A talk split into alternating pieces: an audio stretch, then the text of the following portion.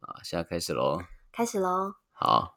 那哎、哎、啊，干嘛？虎叔虎叔，哎、今天天气这么好，你要不要看一下我家的小孩啊？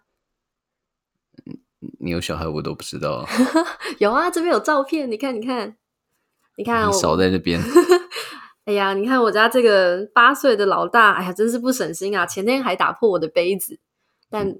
没办法，甜蜜的负担嘛，孩子嘛，对不对？ 太幽默，这段我要剪掉。为什么？ 靠背还有还有我的老二啊，啊老二才两个月，现在已经不止哎呦，你老二很大哎、两、两个月算什么大啊、我不是说那个老二，是另这外段一你才个。要剪掉好吗？这段你才要剪掉，等一下我们 iTunes 审核又不过，就是你害的。然后没有，我刚本来是要说我们家老二啊，才两个月的，但不只会走会爬，还会飞了呢。好了，今天的主题就是毛小孩跟小孩的黄金交叉。所谓的黄金交叉什么意思？你可以翻译一下吗？好， 那黄金交叉的意思就是说，嗯，不知道大家有没有看到这个新闻，嗯就是今年根据台湾内政部公，呃，今年根据台湾内政部所公布的人口资料，台湾国内十五岁以下的孩童每年以百分之四 percent 的速度在慢慢下降，但反之呢，农委会报告的全国犬猫只数。好，再一次，农委会统计的全国犬猫的数量却在逐年上升，那已经已经比起 两年前成长了十 percent，所以你看，一个是四 percent 在下降，一个是十 percent 在上升，嗯，对，所以嗯，简单说就是猫咪跟狗狗像这样宠物的数量已经大于了十五岁以下孩童的人数，然后在嗯，那叫什么现现状图上面形成了一个交叉，被称之为猫咪跟呃宠物跟小孩的黄金交叉，大概是这个意思。所以所谓的黄金交叉就是在他们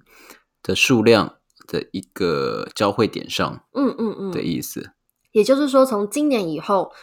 嗯、全国的可能以猫咪跟狗狗为主的宠物数量会大于十五岁以下的孩童，这个很惊人欸呢、十五岁以下的孩童，嗯，所以说以后啊，你呃，我们人的养的宠物，呃，我们人民养的宠物会比所谓的呃儿童哦，十五岁以下的儿童还要多。嗯，也代表着以后儿童乐园的的人数不会那么拥挤，所以说去了都不用排队所了以，去了就不用排队了。然后也可以带狗玩这样子。对，可以小小的插播一下，今天我跟胡叔跑去了儿童乐园，看了就是他们有一个万圣节的活动，去看了奇装异服的国家栋梁们， 非常有趣。对，然后我特别不想去，超不想去。干嘛不想去？哎、以后十五岁以下的孩童是稀有动物、哎，还不赶快趁可以看的时候快看，你要不要把它们关起来比较好？保护起来，这样不行，他们会大、啊。